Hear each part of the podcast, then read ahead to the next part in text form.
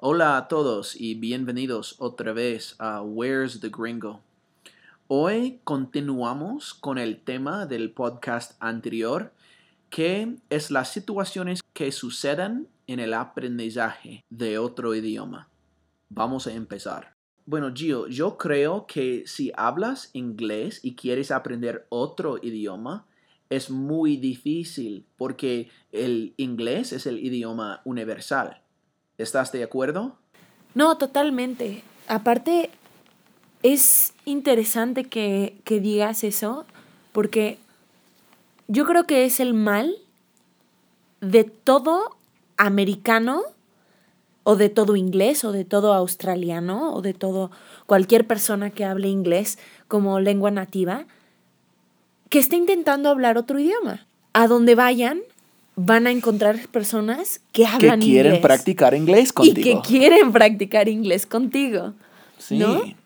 Es como un blessing y un curse. Es como una bendición y una maldición para nosotros. Y yo creo que se requiere muchísimo más coraje y un poco de más empeño para las personas que, es, que hablan inglés, que están aprendiendo otro idioma, que incluso nosotros que aprendemos inglés porque encuentras gente que siempre va a querer hablarte inglés y, es difícil poderte sumergir en un idioma cuando constantemente te están hablando en inglés, ¿no?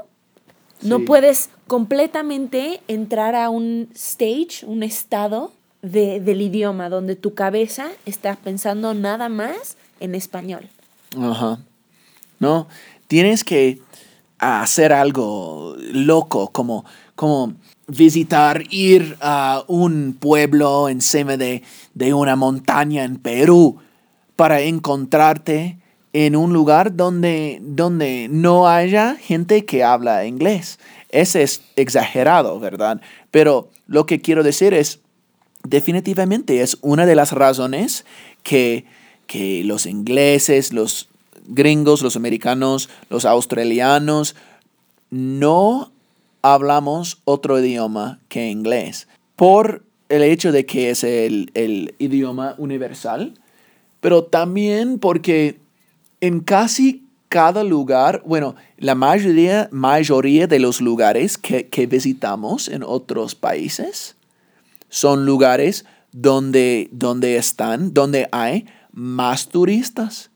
¿Y qué es el idioma en, esos lugares? Inglés, inglés. O sea, tienes que salir del beaten path. ¿Me entiendes? Tienes, que, salir. Salir del camino definido o... Sí, del camino definido o de las áreas turísticas para poder encontrar a personas o para poderte sumergir en el idioma completamente. Eso, eso, para, submer, para sumergirte. Sí, para sumergirte totalmente en el idioma, totalmente en el idioma. Porque, porque sí, claro, vas a encontrar gente que no habla inglés en otros, en otros lugares, pero a la vez puedes encontrar gente que pueden hablar inglés. Y ese es el problema. Bueno, otro punto que quería compartir con ustedes es otra situación que me sucedió eh, cuando viví en Canadá fue ese proceso, esa etapa donde pensaba demasiado, demasiado lo que iba a decir. Repites en tu cabeza una y otra y otra vez antes de decirlo. Al fin de cuentas, sale mal cuando lo vas a decir. y esto sucede porque estás poniendo tanta presión en ti de poder decir las cosas correctamente y lo estás pensando demasiado que a fin de cuentas un idioma se tiene que hablar naturalmente y tiene que llegar un punto donde tú te sientas a gusto, te sientas conforme con el idioma. Y obviamente en el proceso del aprendizaje de un idioma existen etapas donde todavía no te sientes a gusto con un idioma, ¿no?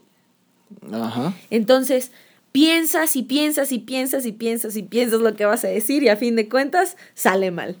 ¿Y cuál es la mejor manera de solucionar eso? Relajarte, intentar no pensar tanto en lo que vas a decir y que salga naturalmente, ¿no? Claro, eso se va reforzando y se va mejorando conforme vayas aprendiendo más vocabulario y vayas aprendiendo más del idioma. Tienes toda la razón, toda la razón. Y es interesante, eso nos, nos lleva al, al próximo punto, que dijiste que piensas y piensas y piensas demasiado y analizas todo antes de decirlo y cuando te sale, sale mal, ¿no? Sí. Y te puede salir mal porque te salen las palabras equivocadas, o sea, Dices las palabras incorrectas. dices las palabras incorrectas, o sea, querías decir otra palabra totalmente. También te puede, te puede salir mal porque no entiendes el contexto cultural o verdadera, verdadero significado de la palabra. Me ha pasado muchísimo. Y a veces es chistoso porque dices una palabra equivocada, dices una palabra totalmente distinta a la palabra que intentabas decir y significa otra cosa. Y depende de- del significado, puede ser chistoso o no, te da mucha vergüenza. A, a veces haces reír toda la gente sin intentar A toda la gente. a toda la gente sin entender, sin intentar. Como ya sabemos, hay varias palabras para todo. Por ejemplo, puedes decir coche o carro o ah, auto. Esa es otra cosa difícil con español porque hay tantos países que hablan español. Las palabras varían entre los países. Y aprendí esta lección la manera dura De la manera dura. aprendí, aprendí esta lección de la manera dura contigo, de hecho. En Costa Rica usan varias palabras para referirse a las mujeres. Sí, hay palabras como chicas, mujeres, ah, niñas, pero también usan la palabra huila. Usan la palabra huila muchísimo, de hecho. Y, por lo visto, huila es una palabra muy mala, muy ofensiva en México. Un día estábamos, tú y yo, estábamos platicando por el teléfono, por WhatsApp, yo creo, y te dije, tranquila, Willa, ¿verdad? Y te pusiste brava. Te pusiste, te pusiste muy brava. Brava. La, l- lo más brava que pudiste por WhatsApp, ¿verdad? Por texto escrito. Y- Por mensaje. por mensaje, sí. Y me, me contestaste, no, no, no, no, no, no me llames así. No uses la palabra huila conmigo. No sabes lo que significa en México. ¿Verdad? ¿Qué significa en México? Bueno, es realmente prostituta, es un sinónimo de prostituta. Wow. Sí, lo que significa chica o mujer. Una o- mujer fácil, digámoslo Ay, así. ay, ay. Metí la pata, ¿no? Metí la pata. Muy mal, muy Muy fuerte. mal. Pero lo que significa chica o mujer en Costa Rica significa prostituta en México. y eso es algo que te va a pasar muchísimo en español. Es uno de los desafíos que aceptamos confrontar Claro. en el aprendizaje de español es decir una palabra que significa algo totalmente distinto en otro país. Ese es un ejemplo de no entender el contexto de la palabra, pero también el contexto cultural a veces no, no entiendes. Por ejemplo, hace dos semanas estuvimos en Xochimilco, que es otro tema por otro podcast, pero más o menos es una red de canales y, y hay, y hay lanchas, se llama trajineras y te vas y haces fiesta ah, con tus amigos y todo eso. Pero estábamos andando en la trajinera y lo vi a, a un señor Vi a un señor. y vi a un señor con un sombrero y, y su ropa y, y parecía Arando su tierra estaba, ¿no? arranda su tierra, Arando, arando su tierra, el señor. Sí. trabajando su tierra. Y con, y con mi falta de vocabulario y, y el nivel en que estoy en mi aprendizaje de español, yo pensé que iba a ser una buena idea de llamarle campesino. Entonces yo como, hola campesino, y inmediatamente todos se sorprendieron y, y tú inmediatamente me dijiste, no, no dices esto, campesino. Y yo como, ¿qué? Es un campesino, está aquí en su, en su finca. Pero cuando dije campesino, eso significa que yo estaba señalando su nivel económico, ¿no? Sí, es, un, es una palabra, no es una palabra mala, pero es una palabra que en ciertos contextos pueden ser, puede ser despectivo, puede ser convertido en una ofensa, puede ser tomado como una ofensa. Exacto. Obviamente no es una mala palabra, pero es, es, digamos, el contexto, ¿no? Exacto, exacto. Y es, es, otro, es otro ejemplo, ¿no? Claro. De, de, no entender el contexto. Y tuve que disculparme y, y en fin, todo, todo salió bien, pero... Como, como indígena también. Indígena es una palabra que indigenous es una palabra que no es ofensiva en lo absoluto, pero en ciertos contextos pueden ser tomados como una ofensa. Sí, ya veo. Otro ejemplo, y este es un ejemplo donde usé la palabra equivocada, o sea, ni usé la palabra correcta, era otra palabra totalmente. Una vez en Costa Rica estuve en el carro con un amigo y una amiga y les pidieron, no, les pedí que me dejaran en la parada de buses porque tenía prisa, tenía prisa.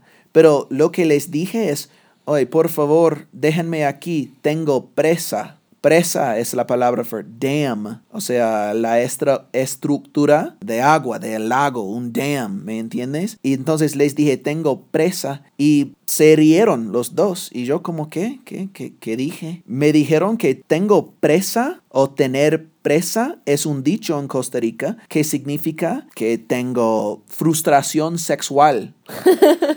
Cuando lo único que quería decir es tengo prisa, por favor, ah, tengo que apurarme, por favor, déjenme en la parada, tengo que ah, correr. tengo que correr, tengo que tomar el bus y llegar a la casa en tiempo a tiempo, algo así. Pero les dije que, que tengo presa y pensaron que yo tenía frustración sexual. Otro ejemplo chistoso. A mí me sucedió en Canadá que una mañana mi host dad mi papá, me preguntó que si quería un sándwich. Y me preguntó qué quería en él, que si quería mayonesa y mostaza. mayonesa. Algo tan inocente. Ajá. Sí, totalmente inocente y cosas que no piensas. Ajá. Mostaza en inglés se dice mustard. Sí. Pero bigote en inglés se dice mustache. Y yo confundí las palabras y dije, sí, por favor, con mustache, mustache, con bigote, por favor, mi sándwich con bigote. Y se rió muchísimo de mí, muchísimo. Pero así pasa. Un sándwich de bigote. Un sándwich de bigote. Ajá. Y ellos pensaron, ¿qué significa esta mexicana con los bigotes? Es que los bigotes son algo tan mexicano. Esta mexicana extrañando a los bigotes, que ya los quiere para desayuno. extrañando a su papá, que tal vez trae el mejor bigote en todo México. Pero ese es otro tema por otro día. Otro tema. el, el tema del bigote de tu papá. No, no, no, bromeo, bromeo. Otro ejemplo. Le dije, ¿qué picha a mi jefa en Costa Rica? ¿Qué picha es un dicho súper tico, súper costarricense, no tiene significado, ah, no significa nada en México, ah, por la palabra picha, que es otra palabra por pene. Y es como, es como shit, algo así. Pero cuando llegué a Costa Rica, lo primero que escuché eran claro las groserías. Siempre, bueno, probablemente van a, van a ser las primeras cosas que escuchas en otro idioma, las, las groserías. Y mi jefa me envió un mensaje de texto diciéndome que se canceló mi estudiante. Ah, yo, yo estaba enseñando inglés y se canceló nuestra clase, mi estudiante. Eso significa que perdí, perdí el sueldo que iba a ganar por esas horas. Entonces le dije, que picha a mi jefa. Y ella me dijo que no, no, no, eso es muy mal. No, no, no puedes decir eso, es muy mal, no es muy profesional. Yo era su empleado y... No era muy, es muy malo. Es muy malo, no me deberías de decir eso, porque soy tu jefa, no, no puedes decir cosas así. Yo sigo diciendo groserías en los momentos uh, incorrectos aquí en México. Decía unas groserías en frente de, de la abuela de Giovanna hace unos días y, y me regañaste su mamá, ¿verdad? Es porque se me hacen y que... me regañó. Me regañó, me regañaste. Y me regañó a tu mamá. Es que yo no, todavía yo no estoy seguro cuándo debo usar las groserías. Mejor nunca, pero, pero bueno. En conclusión, todas estas situaciones que hemos pasado han sido parte del el proceso de aprender un idioma y debemos de comprender y an- las personas que nos están escuchando deben de también entender que son parte de el proceso de aprender un idioma y son etapas que no hay manera de saltarlas, pero hay maneras de tomar lo mejor de ellas y aprender y finalmente hacerlas fructíferas para nuestro desarrollo en el aprendizaje. Buena palabra. en el aprendizaje El cállate. aprendizaje. En el aprendizaje de un idioma. Sí. Y no son, no son malas, ¿ok? Vas a enfrentar esas cosas. Si quieres aprender cualquier idioma, vas a tener que enfrentarte con dificultades y overcome. Y situaciones donde vas a tener que sobrellevar y aprender de ellas. sobrellevar sí, y aprender de ellas. Entonces, gracias por escucharnos otra vez y pueden encontrar este podcast y descargarlo desde nuestra página de web, where'sthegringo.com. Y por favor, siéntense libres de escuchar este podcast cuantas veces sea posible. Ah, esperamos que hayan disfrutado hoy y nos vemos